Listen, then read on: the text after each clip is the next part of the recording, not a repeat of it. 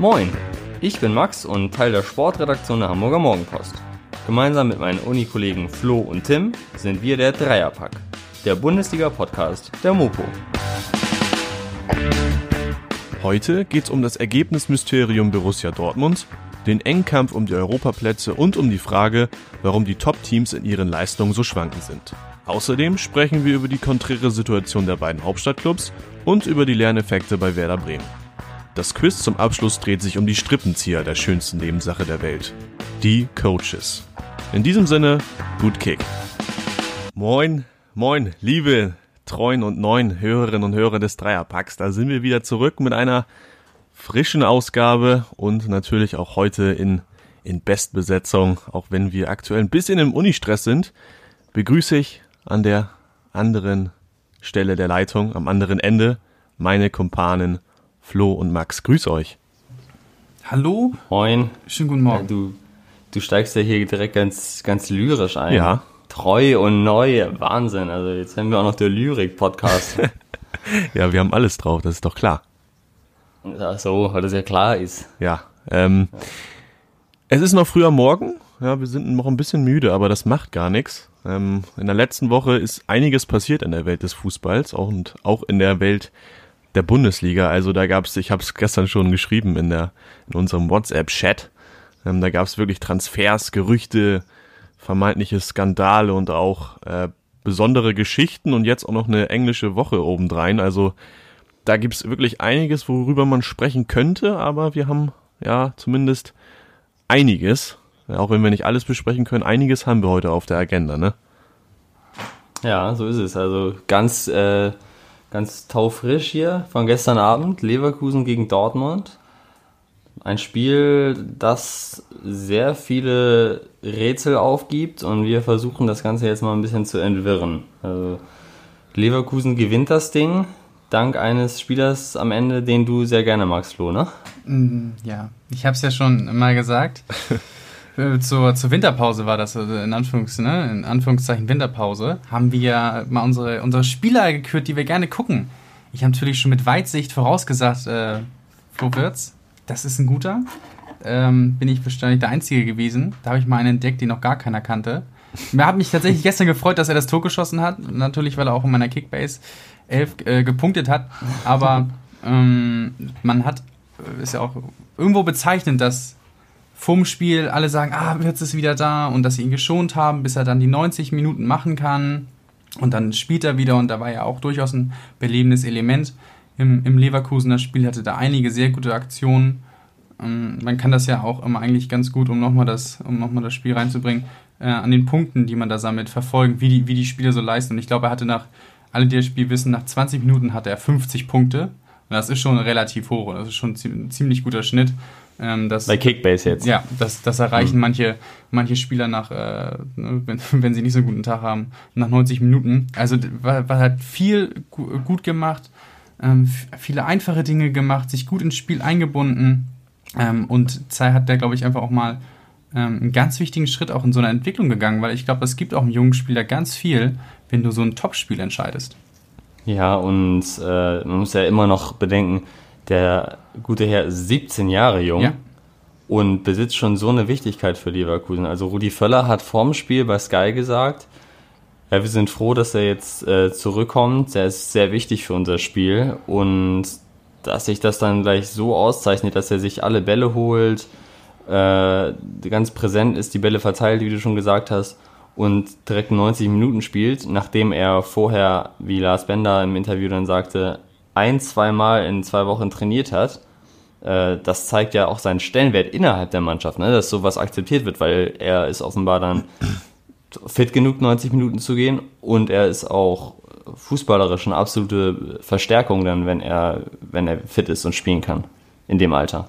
Das definitiv, ja. Wenn wir jetzt nochmal auf das Spiel direkt allgemein blicken, dann habe ich so ein bisschen das Gefühl, ähm, dass das, worüber wir hätten letzte Woche sprechen können, ähm, also Stand letzter Woche, kann man jetzt so ein bisschen direkt wieder über den Haufen werfen, weil ja, der BVB ist nicht mehr auf Wolke 7, äh, Leverkusen ist jetzt nicht mehr in der Krise und vermutlich, wenn wir jetzt gleich im Anschluss auch noch über so ein bisschen die schwankenden Top-Teams sprechen werden, Jetzt müssen wir wahrscheinlich erstmal zu Beginn wieder die ähm, alte BVB-Debatte führen, ne? Also das ist ja echt fragwürdig, was da vorgeht. Ja, aber wobei, wir haben ja auch in der letzten Folge mit äh, Voraussicht äh, den, ja, ja. Den, äh, gesagt, ne, dass, ähm, dass dieses Spiel gegen Leipzig eigentlich nicht das Problem von, von BVB ist, sondern dass es eigentlich auch die Spiele gegen die kleineren Mannschaften sind. Ist Leverkusen ähm, eine kleinere?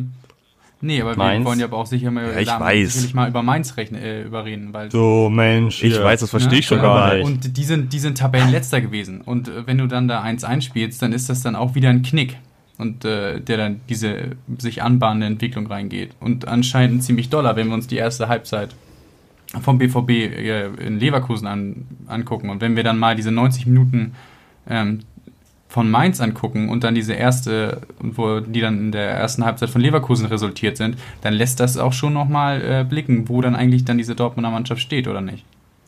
Ja, ähm, es wurde ja auch jetzt also Marco Reus hat gesagt, die Meisterschaft war vor dem und jetzt erst recht nach dem Spiel auch keine, kein relevantes Thema.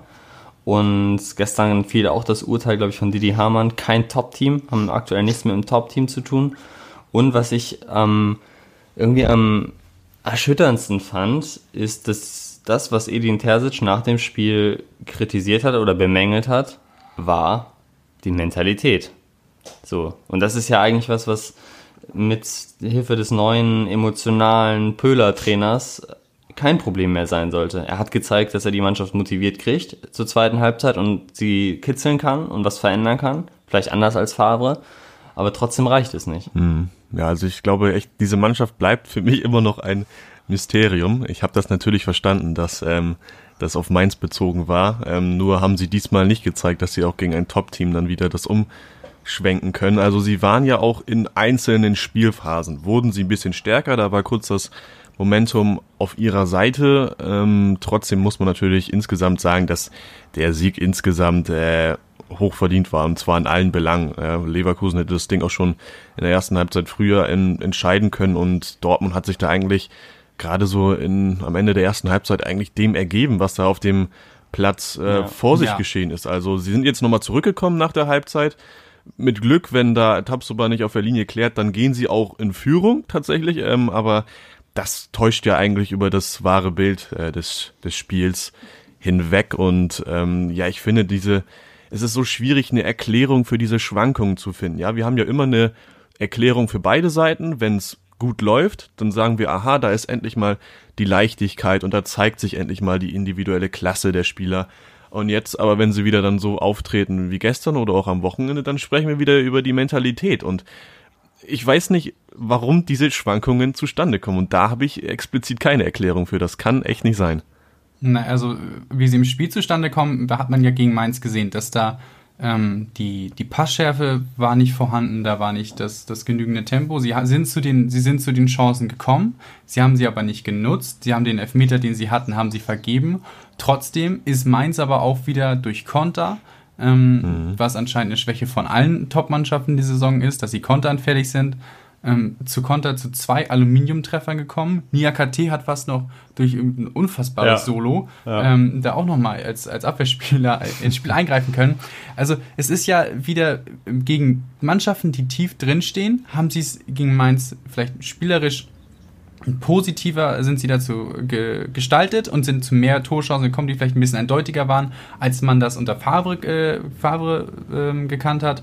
Wir haben immerhin nur, nur unentschieden gespielt und nicht äh, sogar verloren, wie wir das äh, in den letzten Spielen gegen solche äh, Mannschaften aus unteren Tabellenkeller gesehen haben. Aber trotzdem ist es ja diese altbekannte Schwäche. Wir haben ja auch schon mal diese Statistik vorgelesen, dass dass ähm, Bayerns Niederlage irgendwie das letzte Mal gegen eine aus Mannschaft aus dem Tabellenkeller gegen Freiburg war ähm, und das ähm, über mehrere Jahre hin zurückliegt und das beim DVB, BVB eine, eine wiederkehrende ähm, mhm. Schwäche ist, die sich immer wieder einstreut. Nun kommt aber, wie du schon sagst, noch hinzu, genau. dass sie einfach auch mal, dass sie gegen Leverkusen ähm, nicht gut ausgesehen haben. Und da erinnere ich mich vor allem an, in der ersten Halbzeit an eine, an eine Szene, wo Leverkusen den Spielaufbau macht, kurz vom 16er, wie man das von ihnen kennt, breit aufgestellt und dann kommt das Pressing-Signal und die erste Reihe von Dortmund fängt an raufzuschieben und, und, und Leverkusen spielt das einfach ganz locker aus, aber auch mm, also in einem ganz einfachen Dreieck lösen sie das, aber auch mitunter verschuldet, dass, dass Dortmund überhaupt nicht nachschiebt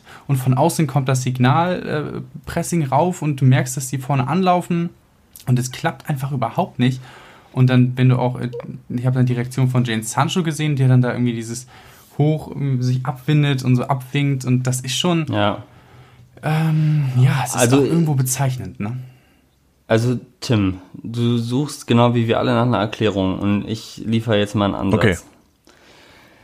Ich glaube, dass das weniger mit taktischen Maßgaben zu tun hat, als vielmehr mit einer Blockade oder wie man es dann auch immer, ich bin jetzt kein Psychologe, ähm, Nicht? mit, mit, nee, mit, bin ich nicht, noch nicht, kann noch werden, aber noch nicht, ähm, als vielmehr mit, ja, Blockade, Schwierigkeiten im Kopf. Ich glaube, was in so einer Situation, wo es, äh, also in die eine oder andere Richtung die Saison ausschlagen kann, da ist es ganz entscheidend, was du für ein Gefühl hast, auch wenn du auf den Platz gehst. Es ist ganz egal, ob das gegen Mainz ist oder gegen Leverkusen.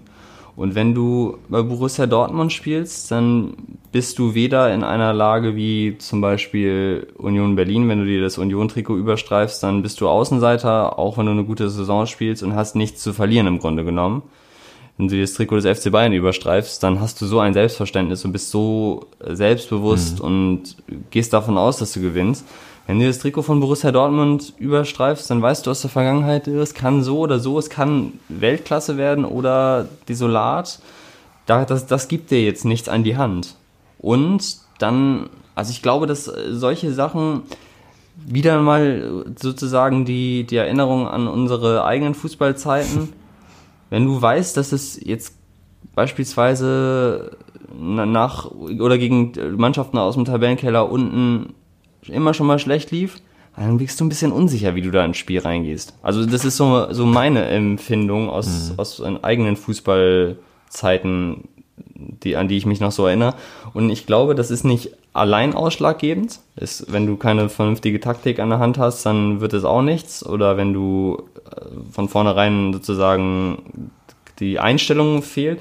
Aber ich glaube, das ist äh, Mentalität, dieses Wort, was da immer wieder fällt. Das ist nicht allein eine Sache, die man so steuern kann und wo, wo man sagt, okay, die haben sich nicht aufgepumpt und heiß gemacht und so. Die sind nicht bereit für das Spiel, sondern das ist auch was, was gar nicht beeinflussbar ist von einer Ansprache des Trainers oder dem Heißmachen eines Spielers selbst. Ich glaube, das kommt, also ist sozusagen durch äußere Faktoren beeinflusst. Hm, Ja, das kann sein. Also, wenn wir das mal mit äh, Schalke vergleichen, haben wir auch gesagt, also die hatten ja auch, hast du Scheiße am Fuß, hast du Scheiße am Fuß sozusagen. Ähm, da haben wir auch drüber gesprochen. Eigentlich dieser Negativrekord von Tasmania, der, der ist vielleicht in den Köpfen irgendwo ganz tief dann noch verankert. Man sagt so immer, nee, das spielt keine Rolle, auch wie bei Dortmund äh, gesagt wird, das spielt keine Rolle, dass wir Schwankungen haben gegen schwächere Teams. Aber ja, das, das mag schon sein, dass es irgendwie unterschwellig eine, eine Rolle spielt und dass es dann ähm, gewissermaßen dann so eine Blockade ist, ähm, wie du sagst. Also um es noch einmal so ganz klar zu sagen, ich glaube, es ist eher die Angst vor dem Scheitern als die Gewissheit und das Selbstverständnis zu gewinnen. So. Ja, das Ja, weil es, es passt ja auch einfach wenn, nicht zusammen. Du gewinnst 2 zu 0 gegen, nee, wir haben- 2 zu 0 Leipzig, 2-1. sagen wir mal. 2 zu 2-1.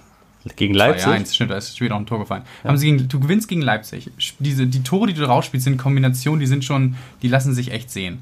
Und dann gehst du eigentlich in das Spiel gegen Mainz Bei rein. 3-1 übrigens. So, ne?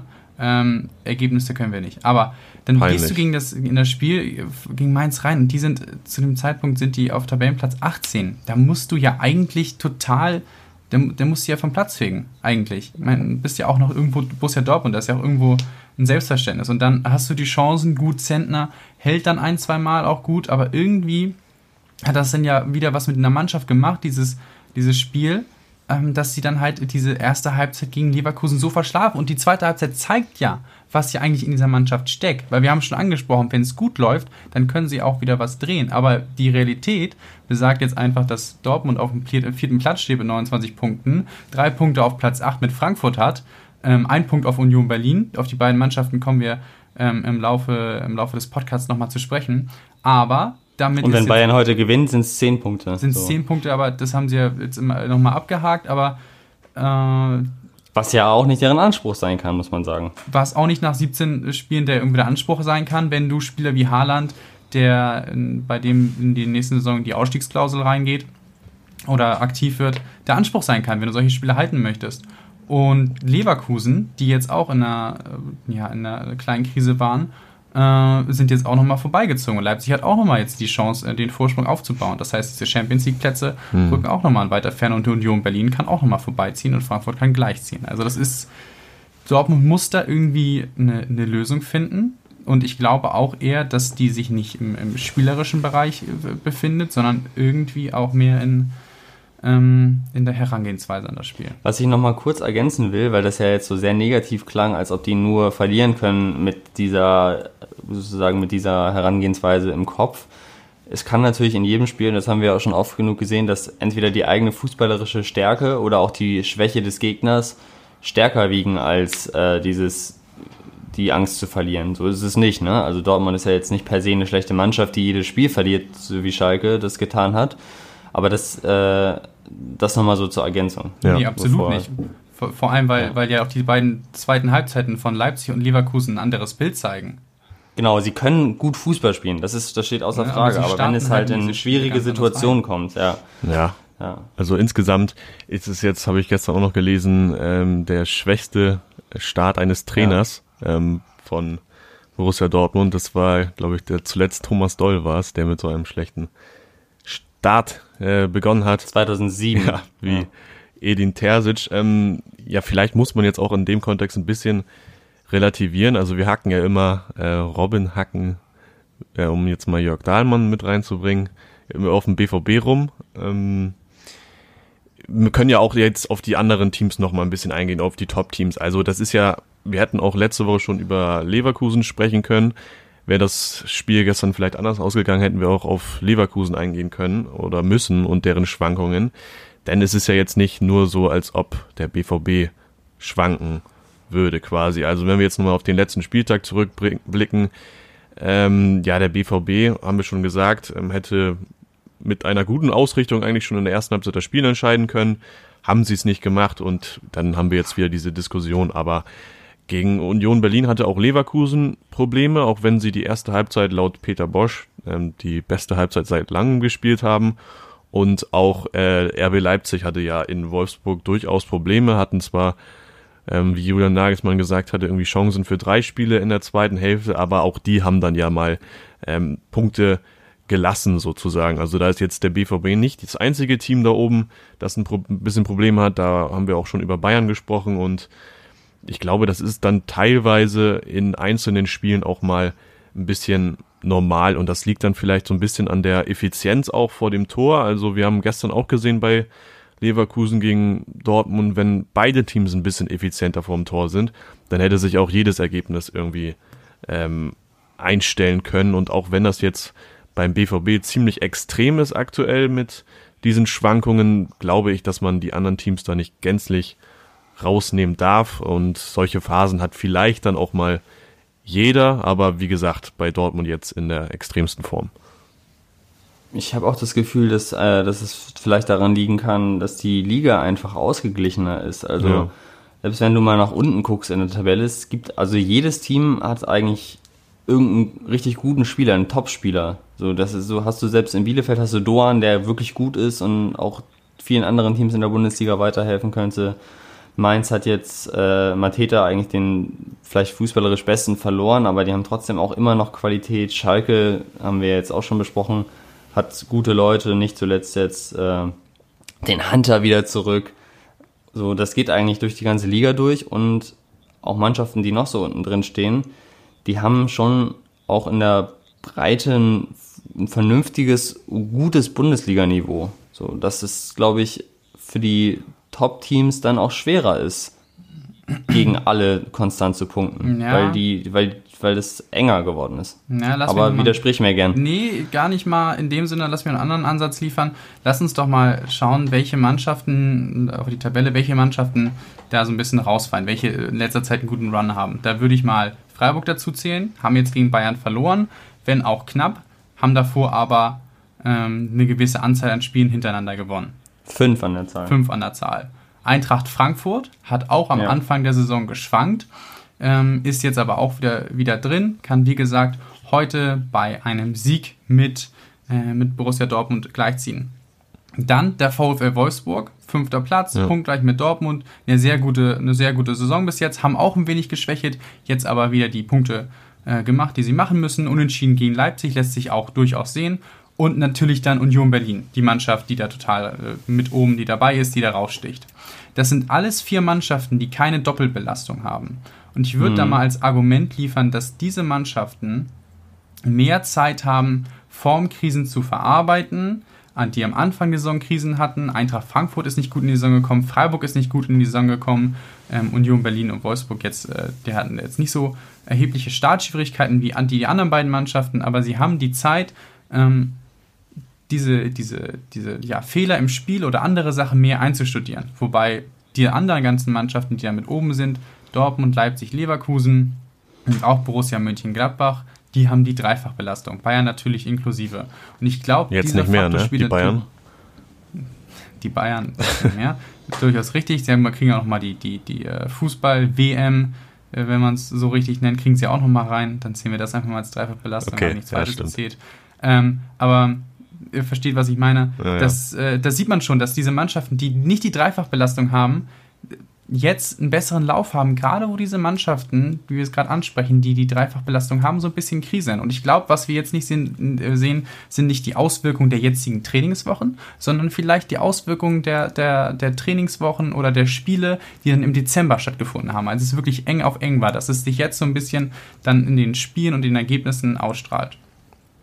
Ja, ich bin eigentlich bei dir, aber wenn du dann auf die Tabelle guckst, sind trotzdem Bayern, Leverkusen, Leipzig und Dortmund auf den ersten vier Plätzen. Alles Mannschaften, die. Na, natürlich, äh, aber das haben wir die, auch gesagt. Die die Dreifachbelastung haben und trotzdem sich da oben. Es geht ja um die direkte Duelle dann vielleicht, so dass man sich da um Ja, aber. Und wir haben ja auch, wir haben ja auch gesagt, dass man, dass man, wie wir jetzt über Dortmund reden, äh, relativieren muss. Trotzdem ist, was wir schon gesagt haben, das, das Feld enger die, die Punktabstände sind nicht mehr so deutlich, wie wir sie sonst vielleicht kennen. Trotzdem sind diese Mannschaften ganz oben. Aber es ist nicht mehr diese klare Dominanz erkennbar, die wir vielleicht mal äh, von Mannschaften oder im direkten äh, Vergleich gesehen haben. Mhm. Ähm, und ich glaube, dass durchaus ähm, diese Saison da oder dass, dass, dass die Orga dieser Saison und die Begebenheiten, dieser große Faktor Corona, da durchaus mit reinspielt. Weil wenn wir ja. mal gucken, wir, wir, wollten ja noch mal über auf Leverkusen zu, spiel, äh, zu, zu, zu sprechen kommen. Ich habe mir mal rausgeguckt, wie die beiden, die, die Flügelzange von Leverkusen, äh, Bailey und äh, Dia, äh, Diaby, die haben äh, diese Saison hat äh, Diaby schon ähm, 23, 25, ähm, Mathematik 25, 25 Spiele gemacht, bis jetzt schon. Und er hat vergangene, vergangenes Jahr hat er hatte 28 Spiele in der Bundesliga insgesamt absolviert. Also das ja, läuft sich da ähm, dann natürlich noch DFB-Pokal, Euroleague hinzukommt, aber diese Euroleague-Saison, vergangene Saison, hat sich ja auch weit bis ins dieses Jahr hineingetragen. Das heißt, diese Spieler, auch Leon Bailey, äh, hat diese Saison, wenn das so weitergeht, läuft er sich auf einen höheren Schnitt an Spielen als die Vorsaison. Und wenn man dann mal guckt, wie eng getaktet die beiden Spielzeiten aneinander liegen, sind das sehr junge Spieler, die ein höheres Spielpensum abliefern müssen. Ich weiß nicht, wie, wie das wie viele Spiele hintereinander es schon ist, dass Diaby und Bailey beide zusammen auf dem Platz stehen. Und das ja. kann man natürlich sagen, gute Spielerfahrung und alles wichtig äh, und, und da sammeln sie Erfahrung, das gut Spielzeit zu bekommen als junger Spieler, aber es ist auch genauso wichtig, mal eine Verschnaufpause zu bekommen oder auch mal äh, draußen zu sitzen zu können. Weil du hast dann auch teilweise schon gemerkt, was wir dann ansprechen, dass du dann bei Mannschaften, die so oben in der Tabelle ähm, ähm, äh, verankert sind eigentlich, dass du dann mal diese Schwankung drin hast, die dann auch durchaus damit äh, zusammenliegen, dass diese Spieler dann irgendwo dann auch in einem gewissen Maße ähm, ähm die Pause fehlt. Mhm. Ja. Ja, also gerade bei, bei Bailey in Kombination mit Diaby ist mir das auch aufgefallen, weil ich auch Bailey bei Kickbase habe und der spielt und spielt und spielt und spielt und spielt. Genauso Diaby auf der anderen Seite. Das ist schon vom Pensum her, haben wir ja schon oft genug besprochen, äh, wirklich, ja, enorm. Aber ich finde ganz interessant, was heute Abend ansteht, ähm, wenn wir dazu bereit sind, zu diesem Thema überzukommen, überzugehen. Weil heute Abend Union gegen Leipzig. Mhm. Gelingt Union da der nächste Streich? das, äh, das ist durchaus im Bereich des Möglichen. Ne? Also die sind ja mittendrin da quasi in diesem engen Feld ähm, zwischen Platz vier und sieben. Ein Punkt ähm, ist dann nur dazwischen und wie gesagt, Frankfurt kann da auch noch reinrutschen. Also das aus neutraler Fansicht ist das äh, absolut äh, geil, muss ich sagen. Also das verspricht auf jeden Fall Spannung und Union hat ja auch schon gezeigt gegen sämtliche Top-Teams äh, diese Saison schon gegen Dortmund gewonnen, gegen Leverkusen gewonnen und gegen Bayern zumindest unentschieden, auch gegen Wolfsburg ähm, unentschieden.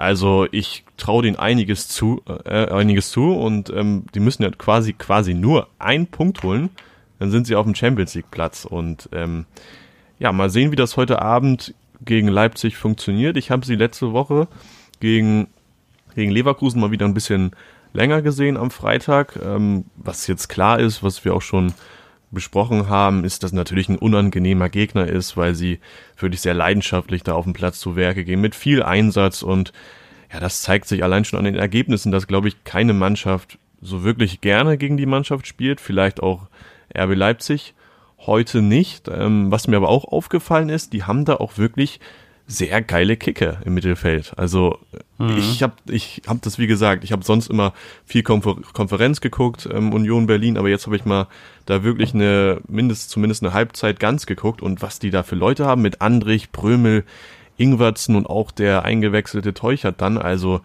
das ist schon fußballerisch wirklich gut und das hat mir da sehr gut gefallen, wie sie da sich auf engstem äh, Raum ja, rauskombiniert haben teilweise und ja, jetzt stapeln sie quasi noch ein bisschen tief, immer sagen erstmal 40 Punkte und vielleicht macht sie das auch so ein bisschen beliebt äh, als Underdog momentan, aber ja, ich bin gespannt, was sie sagen, wenn sobald sie 40 Punkte erreicht haben, was vielleicht nicht mehr so lange hin ist. Ähm, vielleicht geht dann dann noch ein bisschen mehr. Also Flo, nach deiner Theorie müsste ja eigentlich dann heute das international und von Spielen her viel belastete Team Leipzig gegen Union straucheln. Müsste theoretisch, wenn man, wenn alles, was ich sagen würde, wahre Münze ist, müsste das so sein. Ähm, der, die Buchmacher äh, meines Vertrauens haben hier Union Berlin eine Siebener-Quote auf den Sieg gegeben. Die sehen das überhaupt nicht so. ähm, es ist, äh, was mir nochmal eingefallen ist, ist, Leipzig ist in den letzten Spielen oder allgemein diese Saison sehr, äh, hat sehr viele Abwehr, Abwehrspieler, die, die Torschützen sind oder haben keinen richtigen Goalgetter. Angelino ja. ist da der, der, der beste Torschütze mit äh, mit, mit vier Toren. Das ist ja auch eigentlich gar kein richtiger Linksverteidiger mehr, sondern äh, der erfindet da irgendwie gerade die Position äh, für sich selbst äh, neu. Mhm. Der, der stürmende Außenverteidiger, stürmende Flügelverteidiger. Ähm, Union Berlin ist natürlich aber auch eigentlich eine Mannschaft, die ziemlich schwer zu knacken ist. Also die verteidigen ja sehr, sehr, sehr gut. Ich bin mal gespannt, äh, wie sich das auswirken wird. Mit, mit Leipzig hat man in den letzten Spielen so ein bisschen angekreidet, dass sie keinen richtigen Goalgetter haben, haben natürlich äh, Werner verloren. Ist natürlich auch schwer oder eigentlich unmöglich, Werner 1 zu 1 für, zu ersetzen direkt in der Saison, vor allem in der finanziellen Lage mit Corona. Ähm, wird ganz interessant zu sehen sein, wie sich das da ausspielen wird. Ob da diese falschen Neuen, ob da die, die, die, die beiden Zehner, die sie immer auf den Platz bringen, dieses System von Nagelsmann greift gegen Union Berlin oder ob die da konsequent alles wegverteidigen, weil ich habe das Gefühl, dass dieses, dass, dass die Verteidiger, die sonst ähm, für Leipzig getroffen haben, gegen so eine stabile Abwehr von Union Berlin äh, nicht so gut zum Zuge kommen könnten.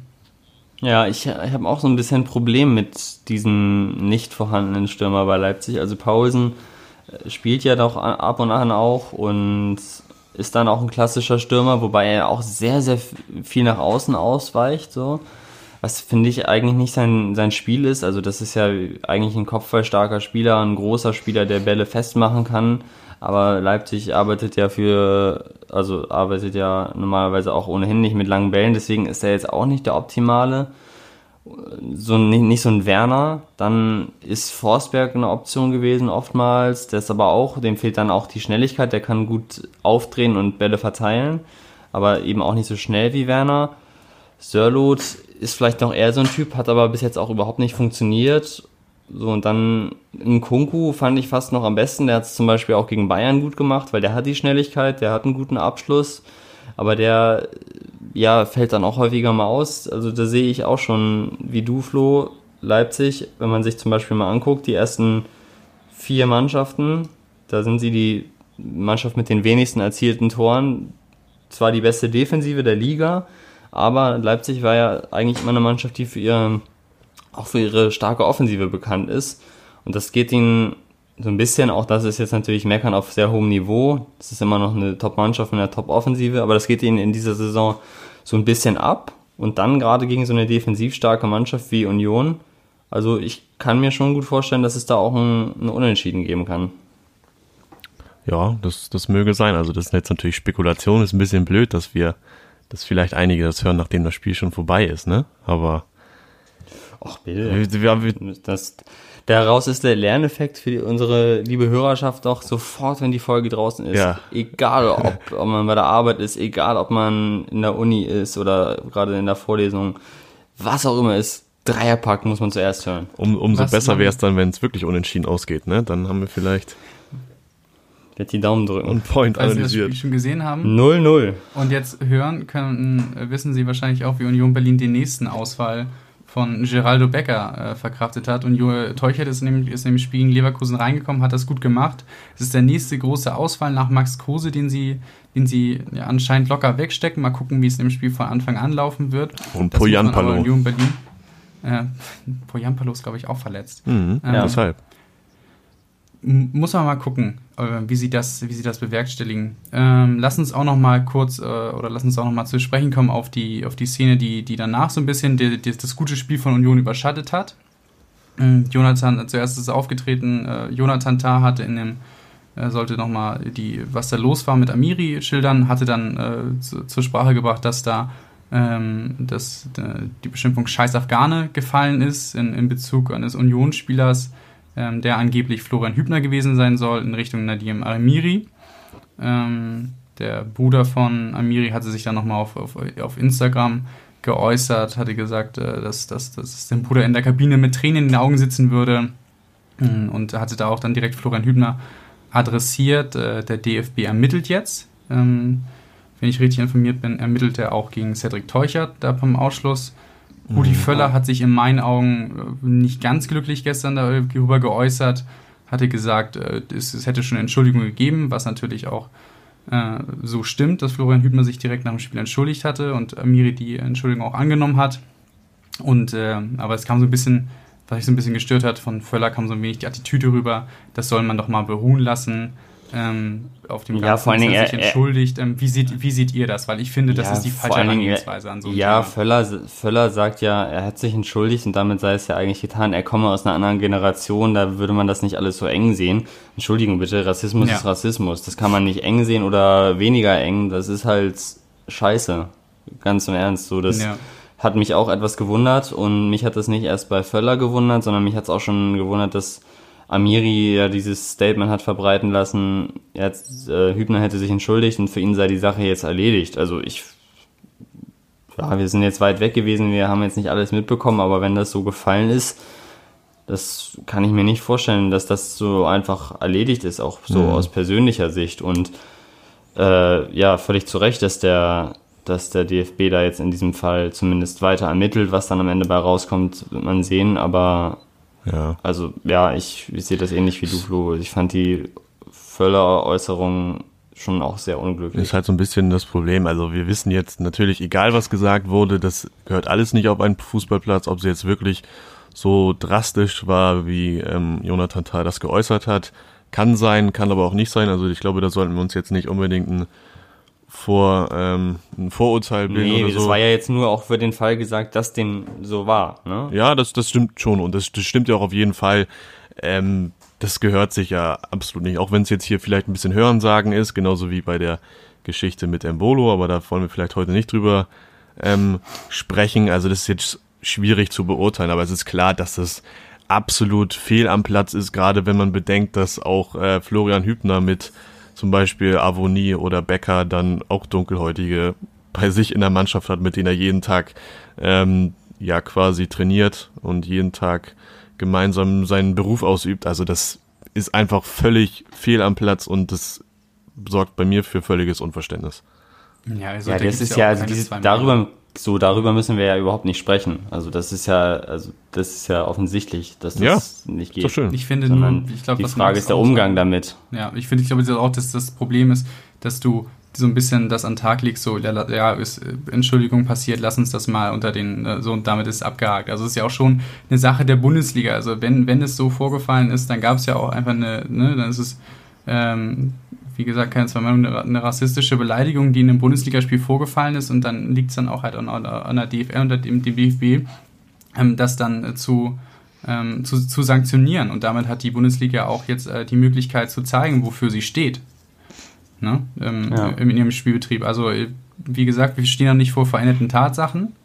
Ähm, was da genau jetzt passiert ist, wissen wir noch nicht, aber das ist, äh, ja, hat, hat dem Spiel keinen schönen Anstrich gegeben. Ja, auch keinen schönen Robert Andrich. Ähm, lass uns aber mal über den Apropos, anderen. Achso, ja, okay. Ja, wolltest du noch was zu Union sagen? Nee, aber ich fand das eigentlich eine, eine, schöne, eine schöne Überleitung zu Apropos kein schönes Spiel. Ach so, ja, Schalke kein schönes Spiel, das passt und äh, auch die, die, die geografische Nähe passt. Lass uns doch mal über Hertha sprechen. Ja. Okay, gut. Sehr gerne. Ja, auch blau und weiß und auch schlecht. Das passt. ja. Also gestern der vorläufige Tiefpunkt, würde ich sagen, gegen Hoffenheim. Ja, also noch ist Bruno nicht raus. Ich habe letzte Woche ja schon angekündigt, dass er vermutlich bald Geschichte ist. Noch hat er sich am Wochenende gerettet mit dem 0-0 in Köln. Ähm, natürlich ein überragendes Spiel gewesen. Und dann jetzt gestern äh, das 0-3. Also das ist wirklich der Hauptstadtclub ähm, mit seinen Ambitionen. Das ähm, geht diese Saison alles ein bisschen nach hinten los. Ne? Und ich glaube, Flo hatte zwar am Anfang der Saison ähm, hey. gehofft, dass es eine Überraschungsmannschaft wird, aber das wird nichts, ne? Oder hast du noch Hoffnung? Nein. das war nix. Nee, die ähm, haben, ja, sag du mal. Nee, sag du erstmal. Ich suche nochmal was. Ja, die haben, die haben Dodi, Dodi Luke Bacchio, ich glaube für 20 Millionen oder so geholt. Einen guten Stürmer. Die haben John Cordova, glaube ich, für 15 geholt, einen guten Stürmer. Die haben Christoph Piontek geholt für weiß ich nicht wie viel, auch über 20, glaube ich, auch ein eigentlich guter Stürmer.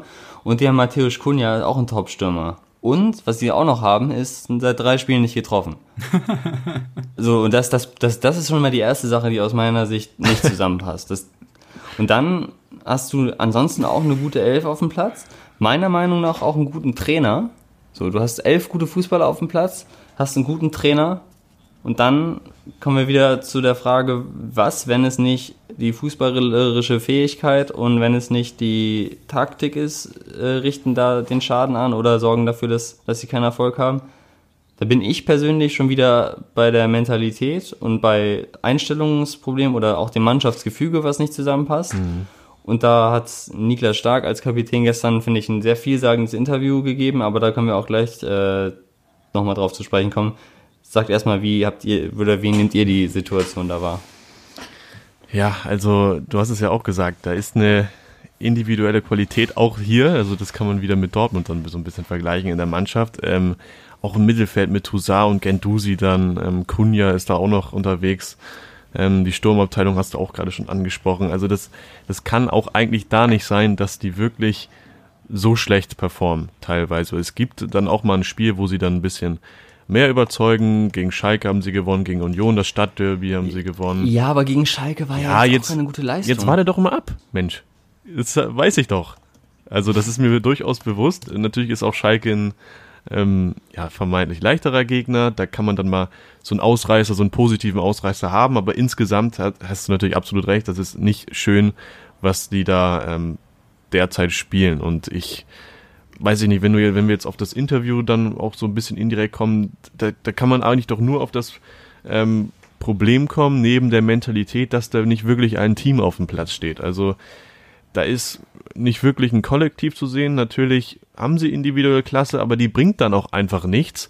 Und es nützt dann auch nichts, wenn du 30 Minuten dann in den, äh, im letzten Spiel gestern dann Dominanz hast, weil wenn du, weiß ich nicht, vorne keine Durchschlagskraft hast und jetzt seit 280 Minuten ohne Tor bist, ja, dann fehlt es irgendwo dran. Und die individuelle Klasse ist es nicht, aber es ist vielleicht so ein bisschen Mentalität, Teamgedanke, es ist kein eingeschworener Haufen, aber das ist die einzige Erklärung, die ich habe. Vielleicht hast du noch was anderes, Flo also wer mir totale Rätsel aufgibt, ist äh, Toussaint. Mhm. Also der hat mit Olympique Lyon Champions League Halbfinale gespielt. Der war Kapitän der U19 von Frankreich, der U21 von Frankreich. Der hatte über 100 äh, Ligaspieler in Ligue 1, 30 im internationalen Wettbewerb Spiele und der kommt da überhaupt noch nicht rein. Und das, also das, das fand ich schon sehr bemerkenswert, dass der sich äh, überhaupt für Berlin entschieden hat, weil ja. Äh, Olympique Lyon ist schon keine schlechte Mannschaft mit, mit richtig ordentlichen Spielern. Ähm, und also das, das wirft mir wirklich Rätsel auf. Und Bruno Labbadia hatte ja im, vom, vom Spiel gegen Köln ein Interview gegeben, hatte da dann gesagt, ja, man, man hat noch nicht in dieser Mannschaft, äh, man spielt noch nicht miteinander, man muss noch mehr als Mannschaft agieren, das hätte man teilweise schon gemacht, das hat man aber nur in Sequenzen hinbekommen äh, und noch nicht komplett. Und wenn sie das auf den Platz bringen, als Mannschaft gemeinsam aufzutreten, dann seien sie richtig gut. Noch aber sei das ihnen nicht wirklich oft gelungen. Sie hätten, da hat er die, die Anzahl der Nationalitäten genannt, ähm, so und so viele Spieler, das ist nicht so ganz leicht, hat er dann gesagt, das zusammenzubringen. Aber dafür sind sie ja auch selbst ja, verantwortlich, muss man auch sagen. Also, ne? ne? also dafür, so den, den, den Kader hat er ja nicht irgendwie hingewürfelt bekommen, dass diese Zusammenstellung haben sie ja selber gemacht. Und was mir auch so ein bisschen, ja, nicht ganz verständlich ist, Berlin äh, brandet sich ja selber immer mit äh, die Zukunft gehört Berlin. Ja, Union und, Berlin. Und allen möglichen, ne? Und, äh, und die, die Jugendspieler und alles mögliche. Und dann lässt du anstelle von Cefuig, lässt du dann Pekarik spielen, auch wenn er dann das halt solide macht, aber du gibst dann nach außen hin dieses Bild ab, dass du eigentlich dieser junge Verein sein willst, der dann hochstrebt und dann sitzt der, der Mann aus der eigenen Jugend, Torunariga. Der finde ich mhm. wirklich eigentlich immer ganz solide gespielt hat. Und ich kann mir noch gegen, gegen Union Berlin war es, glaube ich, äh, dieses, dieses Dribbling, wo er über das ganze Spielfeld marschiert und da den Ball verlegt, oder war es nicht gegen Union oder vielleicht in den vorherigen Spielen, der eigentlich wirklich was kann und auch wirklich Mann Perspektive ist.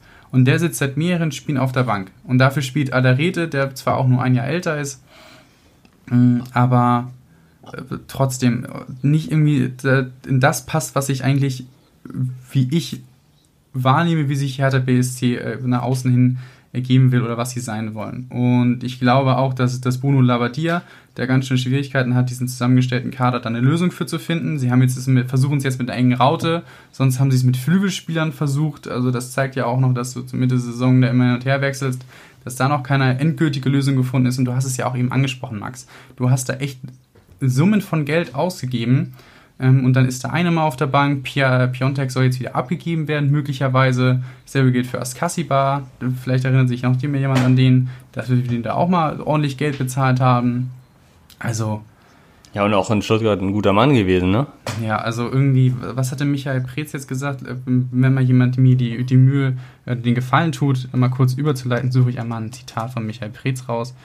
Ja, also was jetzt ja eigentlich ganz gut an diese Stelle passt, ist also die, eben dieses Interview, was Niklas Stark mhm. gestern als Kapitän nach dem Spiel gegeben hat.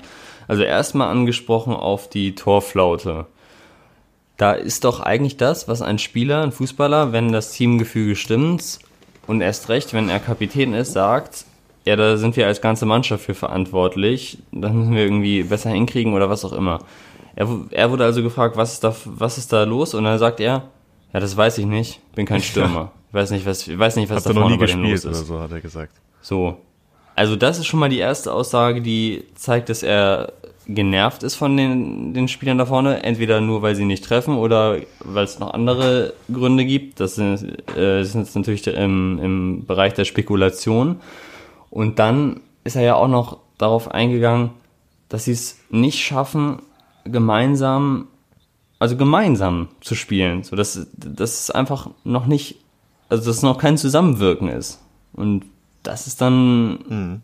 ja, also es ist, es ist auf dem Platz offensichtlich, aber das war schon auch als Kritik an alle also zu verstehen. Und, und das ist angebracht, aber es ist doch auch alarmierend, finde ich. Also eben, wenn du so gute Spieler auf dem Platz hast.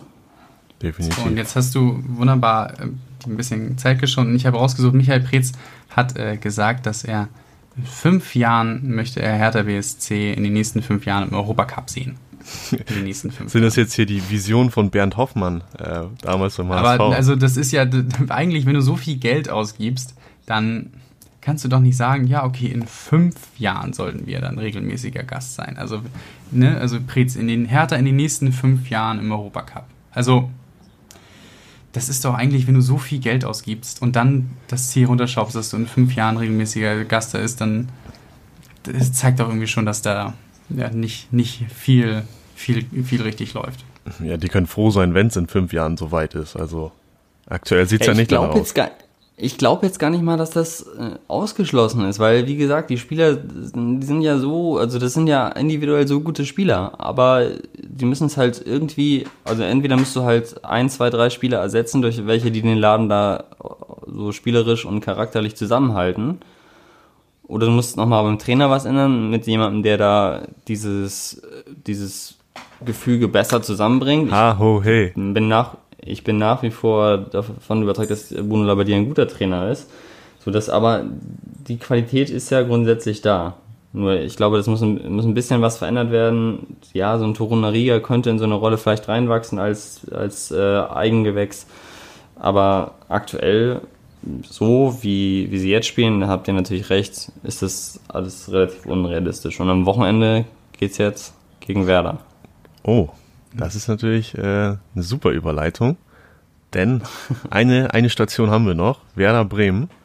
Haben wir, glaube ich, auch schon in den letzten Wochen so ein bisschen angekündigt, dass wir da eigentlich mal drüber reden wollen. Und jetzt ist es soweit, ja, Werder Bremen. Ich hatte so ein bisschen das Gefühl, ähm, nach dem letzten Spieltag beim Schwanken im Mittelfeld, dass ich dachte, ja, Werder könnte jetzt der Sieger, das Team der Stunde sein, ähm, weil sie gegen Augsburg als direkten Konkurrenten gewonnen hatten.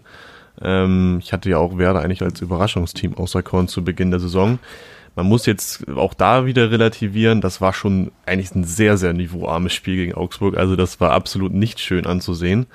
Und auch gegen Gladbach haben sie natürlich gestern verloren. Das war aber auch ziemlich unglücklich, muss man sagen. Also ein bisschen mehr Glück wäre da mindestens ein Punkt drin gewesen. Und ja, vielleicht kann man allgemein zumindest auf, auf ein paar positive Entwicklungen, auch wenn es nicht gerade schön ist, aber vielleicht ist das auch gerade das Entscheidende, was Werder diese Saison noch ähm, weiterbringen könnte. Ne? Also natürlich war das nicht schön in den letzten beiden Spielen, aber das ist dann vielleicht auch so ein Learning aus der letzten Saison, dass man erstmal hinten sicher stehen sollte. Vorne hat jetzt die der Schönheitsfußball kleine keine Priorität Priorität. Mensch, jetzt habe ich aber ein Wort. Hänger hier drin. Ähm, aber im Endeffekt besinnt man sich halt sozusagen auf den Ergebnisfußball und ähm, gerade nach der schwierigen letzten Saison, gerade so die Klasse gehalten, ist das vielleicht besser, ähm, hinten erstmal sicher zu stehen, anstatt vorne zu viel Risiko einzugehen und dann viel zu verlieren. Also das ist für mich schon ein Fortschritt, den Werder gemacht hat, aber natürlich muss sich das dann auch irgendwie äh, in Ergebnissen niederschlagen und ein bisschen Ansehnlichkeit wäre natürlich auch schön. Ja, also Martin Groß von Sky hat das auch gestern ganz gut auf den Punkt gebracht. Das ist eigentlich so, äh, wie du schon sagst, nicht schön anzusehen, aber das ist eben das, was Werder verändern musste, mhm. um nicht genau wieder da unten reinzurutschen. Und ja, du hast es eben auch schon angesprochen, gegen Gladbach gestern unglücklich. Also sie hätten schon vor der Pause mindestens ein Tor machen können. Erstmal nach dem nach dem Schuss da von Romano Schmid, sensationell gehalten von Jan Sommer. Dann rettet äh, Ginter ist es auf der Linie gegen Agu. So, das war, hatten sie die besseren Chancen als Gladbach. Aus einer stabilen Defensive haben sie dann gekontert, wie sie es auch beispielsweise schon gegen Bayern gemacht haben. Mhm. So, das, das hat schon Hand und Fuß und zeugt ja auch davon, dass Florian Kofeld in der Lage ist, das Spiel umzustellen oder variabel zu sein und ähm, die Mannschaft so dann auch einzustellen, dass, dass es ja, mehr Punkte bringt am Ende des Tages. Ne? Also dass sie eine effektivere Spielweise da, um mal so ein technisches Wort zu bemühen, implementiert hat. Ja, man mussten auch am Anfang der Saison haben sie, haben sie Davy Klaassen abgegeben, äh, noch für relativ viel Geld. Ähm, aber das ist halt, Werder Bremen, glaube ich, weiß sich selbst und die, und die Rolle mit dem Kader, die sie spielen können, relativ gut einzuschätzen. Und äh, die erfüllen sie auch äh, gut und können jetzt junge Spieler da äh, noch integrieren. Äh, Agu und, und äh, Voltemade und äh, Romano Schmid, die du eben, Schmidt oder was immer, wie, wie du ihn eben gerade angesprochen hast. Mm, ich glaube, Werder Bremen profitiert auch ein bisschen davon, dass du diese Saison unten drin im, im Keller, im Tabellenkeller auch noch andere Mannschaften hast, rund um Bielefeld, Köln, Mainz und äh, Schalke, die sich äh, ja noch ein bisschen aktiver um die Abwehrplätze, Abstiegsplätze äh, bewerben. Und äh, es ist kein schöner Fußball, den sie spielen. Aber wie gesagt, äh, das ist auch nicht der äh, die Anspruch. Das, das gibt der, der, der Kader nicht her. Du konntest einen Rashica konntest du behalten, aber der war auch lange verletzt und ähm, ist vielleicht alleine auch noch ähm, es ist ein bisschen zu viel, dem, dem jungen Mann, der da halt auch weg wollte, ähm, dem da irgendwie eine größere Rolle zuzusprechen. Also ich, ich glaube, das ist eine, eine Saison, in der Werder Bremen ähm, vielleicht in der unteren Tabellenregion unterwegs ist, aber wenn sie es weiter so machen, mh, mm, ja, sollten sie eigentlich nicht in prekäre Gefahr kommen, da unten reinzukommen. Und ich glaube, da ist jeder über ihre Punkte froh, die sie einfahren und die werden sie noch mehrmals über die Saison einfahren.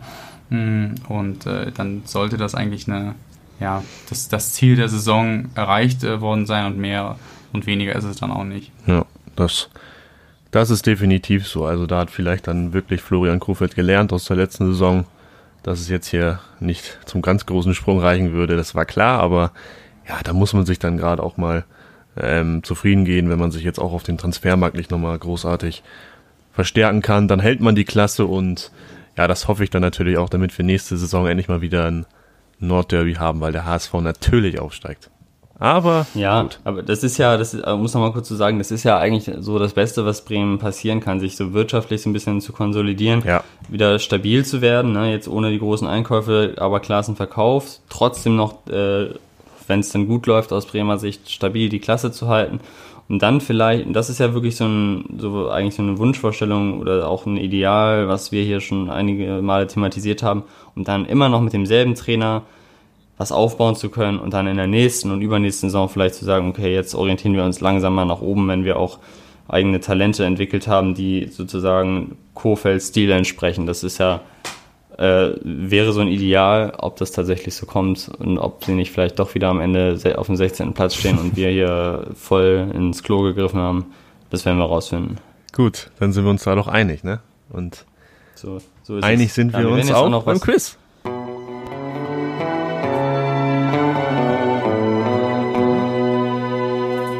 Ich wollte gerade sagen, wir werden jetzt auch herausfinden, was, was äh, wer hier gleich ins Klo greift. nämlich heute ein Quiz überlegt. Flo, bist du noch da? Ja.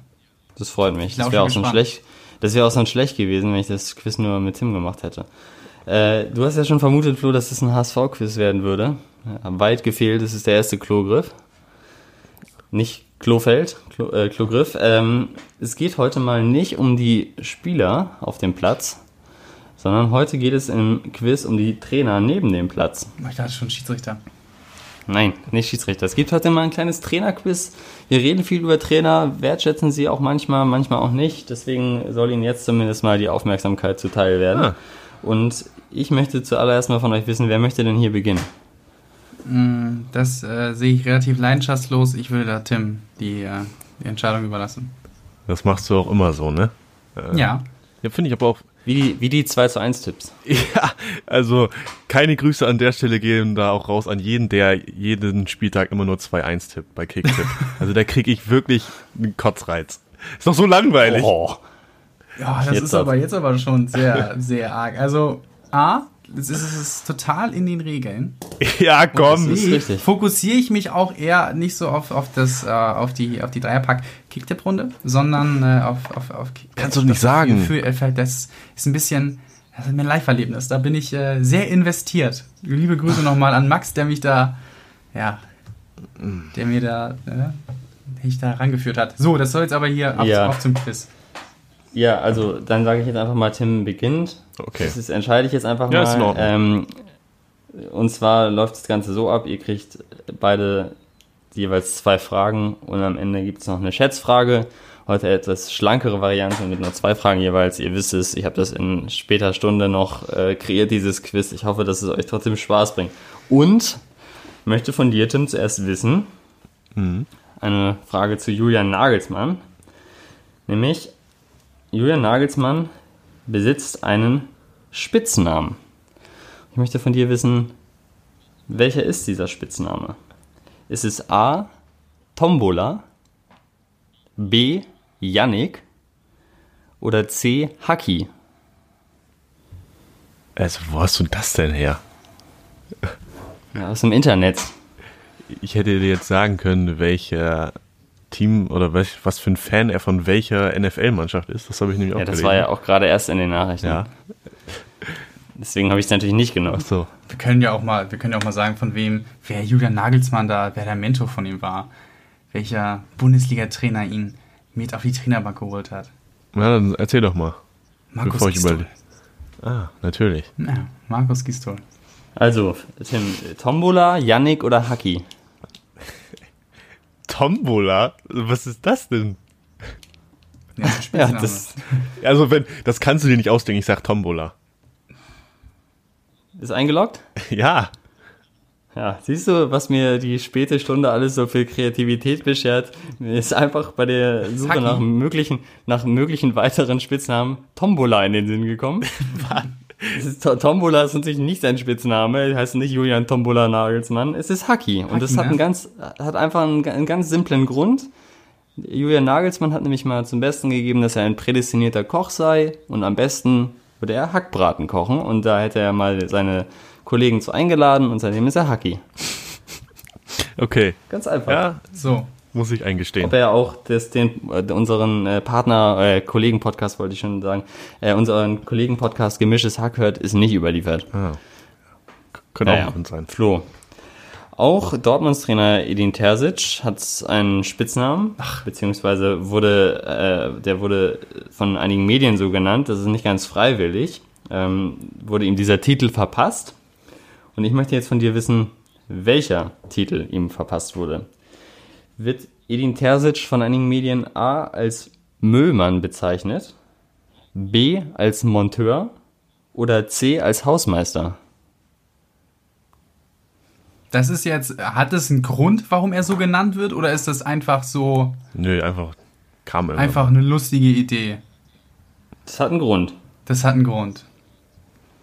Ja, ähm, Also Hut ab vor deiner Kreativität, Max. In Hausmeister zu später Stunde. Oder Müllmann. Ähm, ja, wäre interessant bei jedem einzelnen Namen, wie, wie das zustande kommen könnte. Ähm, ich überlege gerade noch mal kurz, welche, was, äh, welche Funktion mh, Terzic eingenommen hat. Scout, Co-Trainer, ähm, wie, wie das vielleicht zustande kommen könnte. Hm, Ich sag einfach mal Müllmann. Gibt es dafür einen Grund, dass du ihn als Müllmann bezeichnest? Das ist ein Gefühl. Gerade, okay, ja, das Gefühl hat sich leider getrogen. Äh, es ist der Hausmeister. Und das hat den Grund, dass äh, Edin Terzic, als er bei Dortmund Cheftrainer wurde, oder äh, von, sagen wir mal, zumindest von Lucien Favre interimsweise übernommen, übernommen hat, da gab es von ihm noch keinen Wikipedia-Eintrag auf Deutsch. Und es gab nur einen auf Englisch. Und in seinem englischen Eintrag stand, weil im Englischen Interimstrainer Caretaker heißt, stand, er sei der Caretaker. Ja, okay, der Wenn man das dann bei Wikipedia übersetzt hat, sind einige Medien drauf gekommen, dass er doch der Hausmeister bei Borussia Dortmund sei. Und da wurde das ein oder andere Porträt über Edin Terzic von deutschen Medien verfasst, in dem er als Hausmeister bezeichnet wurde. Sehr Ja. schön. So ist es. Es steht also 0 zu 0 in diesem Trainerquiz. Jetzt sind wir wieder Und- zurück da, wo wir, äh, ne? Letzte Woche waren wir dann ganz oben. So läuft es wirklich ab. So, so ist es ja der Wahrheit ins Gesicht geblickt. Äh, Tim, zweite Frage an dich. Ja. Äh, gestern hat er gewonnen, Peter Bosch.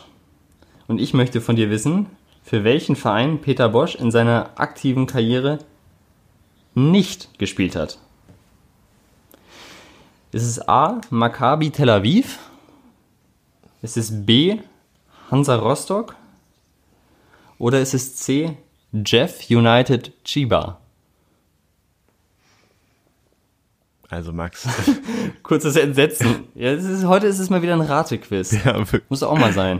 Ich weiß leider nicht die Karrierestation von Peter Bosch. Äh, ich wusste sie auch nicht und ich kann dir aber immerhin, verrate ich dir mal, dass Jeff United Chiba eine Mannschaft aus Japan ist. Also wenn du dir die ausgedacht hast, das wäre so frech. ähm, Maccabi Tel Aviv, Hansa Rostock und Jeff United Chiba. Wo hat er nicht gespielt? Wo hat er nicht gespielt? Das ist jetzt natürlich. Flo, du weißt es sicherlich, oder? Nee. Also ich weiß, ich weiß äh, von einem Verein, wo er gespielt hat. Den du genannt hast. Mann. Das ist jetzt hier eine 1 zu 3 Chance. Vielleicht, So könnte man das sagen. vielleicht ähm, war er in Rostock so erste Station Deutschland. Und dann, dann wollte er am Ende nochmal das ganz große Geld machen, natürlich in Japan. Vielleicht war er deshalb nicht in Tel Aviv. Das sage ich. Ja? Ja? Okay. Und damit liegst du völlig richtig. Ja. Er hat sowohl bei Hansa Rostock gespielt, als auch bei Jeff United Chiba zum Ende seiner Karriere. Hast du dir gut hergeleitet. In äh, Tel Aviv bei Maccabi war er auch, allerdings nur als Trainer. Ach, hör auf. Das Ja. gibt's ja nicht. Peter Bosch. Danach ist er dann zu Ajax gegangen und schließlich zu Dortmund, Leverkusen. Ja, das sind die Stationen. So, dann, Tim, äh, Flo, Entschuldigung, besteht jetzt für dich die Möglichkeit zum Ausgleich. Und diese Frage dreht sich jetzt um Marco Rose. Der war nämlich in Mainz nicht nur Spieler, sondern auch Co-Trainer. Und ich möchte von dir wissen, unter welchem Chefcoach war er da Co-Trainer in Mainz? War es A. Martin Schmidt, B. Thomas Tuchel oder C. Kaspar Juhlmann? Kaspar Jillmann. Äh, Alles äh, Mainzer am, am Bruchweg, Trainerlegenden. Ich hätte nur sagen können, dass er mit Sandro Schwarz äh, zusammengewohnt hat in seiner Zeit als, als Mainzer Stimmt. Spieler. Ich auch gehört. Äh, aber hm, hm, hm, hm. Unter Kasper Jilmer hätte er so, glaube ich, noch spielen können. Was war der andere? Martin Schmidt, Thomas Tuchel und Kaspar Juhlmann. Kaspar Schmidt? Habe ich Kaspar Schmidt gesagt? Nein, Martin Schmidt Ist hast das- du gesagt. Martin Schmidt, Thomas Tuchel, Kaspar Juhlmann. Ich sag, Das sind die Folgendes ist passiert. Er hat äh, Karriereende be seine Karriere beendet und ist dann direkt in den, äh, in den Trainerstab gewechselt äh, zu, zu Kaspar. Zu Kaspar. Kaspar ich Schmeichel. Zu Ja? Kaspar. Eingeloggt? Ja. Das ist falsch. Marco Rose war Co-Trainer unter Martin Schmidt. Wann war denn Martin Schmidt, Schmidt zuletzt Trainer bei Mainz? Boah, ich kann es dir nicht genau sagen, ehrlicherweise. Ähm, ich kann es gerne nachher nochmal, das würde jetzt zu viel Zeit in Anspruch nehmen, ich kann es aber gerne nachher nochmal auflösen. Ähm, können wir vielleicht auch auf Instagram dann nochmal alle Interessierten wissen lassen. Ich würde jetzt aber äh, erstmal zur, zur möglichen Ausgleichsfrage für dich kommen, Flo, Mhm. die aber auch dir, Tim, den sicheren Sieg bescheren kann. Im Falle eines Unentschiedens geht es übrigens nächste Woche weiter. Oh. Ähm, wobei ich hätte, ich hätte noch einen in petto. Ja, es ist, es ist alles möglich. Es ist alles möglich. Letzte Frage, möglicherweise, vielleicht auch nicht. Absolute Scenes. Ihr sollt, ihr sollt jetzt bitte schätzen. Und zwar sollt ihr schätzen, wie viele Punkte der erfolgreichste Trainer, jedenfalls nach Punkten, der erfolgreichste Trainer der Bundesliga-Geschichte gesammelt hat. Das ist Otto Rehagel. Und Otto Rehagel ist der Trainer, der in der Bundesliga am meisten Punkte eingeheimst hat. Wie viele Punkte hat Otto Rehagel geholt?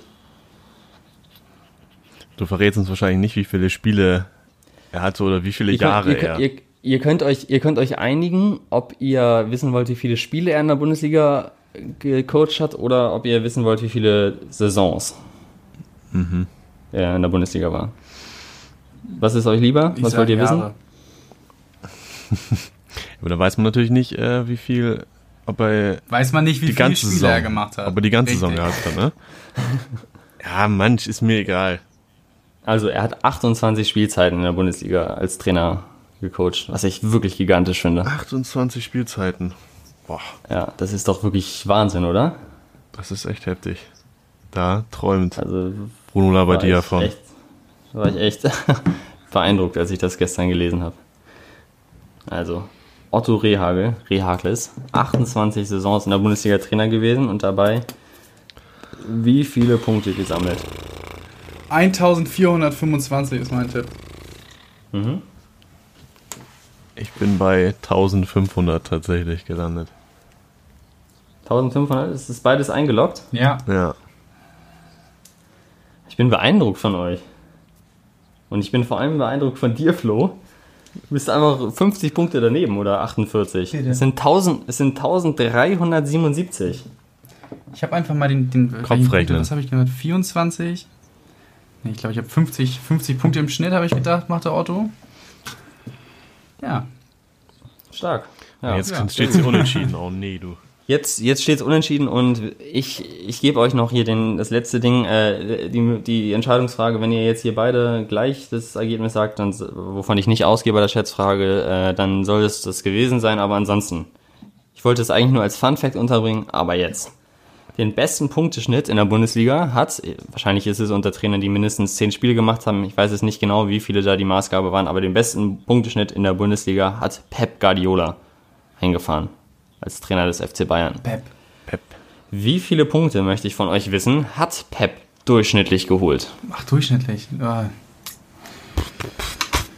Jetzt, jetzt müssen wir auf 7 Komma stellen. Wahrscheinlich kommen.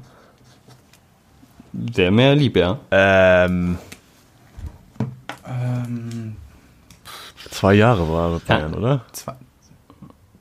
Ja, ich kann euch übrigens sagen, dass äh, hinter ihm rangieren Ottmar Hitzfeld und Louis van Gaal. Die sind die Trainer mit der nächstbesten Quote. Okay. Ähm, ich sage jetzt einfach mal, Flo hat letztes Mal angefangen, dann sage ich einfach mal äh, 2,6. Das Sieben. unterbiete ich. Und sag, 2, was, Tim? 2,67 habe ich gesagt. Ja. das, das unterbiete ich und sage 2,45. Dü- dü- dü- dü. Dö, dö, dö. Ist beides eingeloggt? Nee, ich würde jetzt gerne nochmal ändern. Okay. Nein, das darf ich nicht. Ja.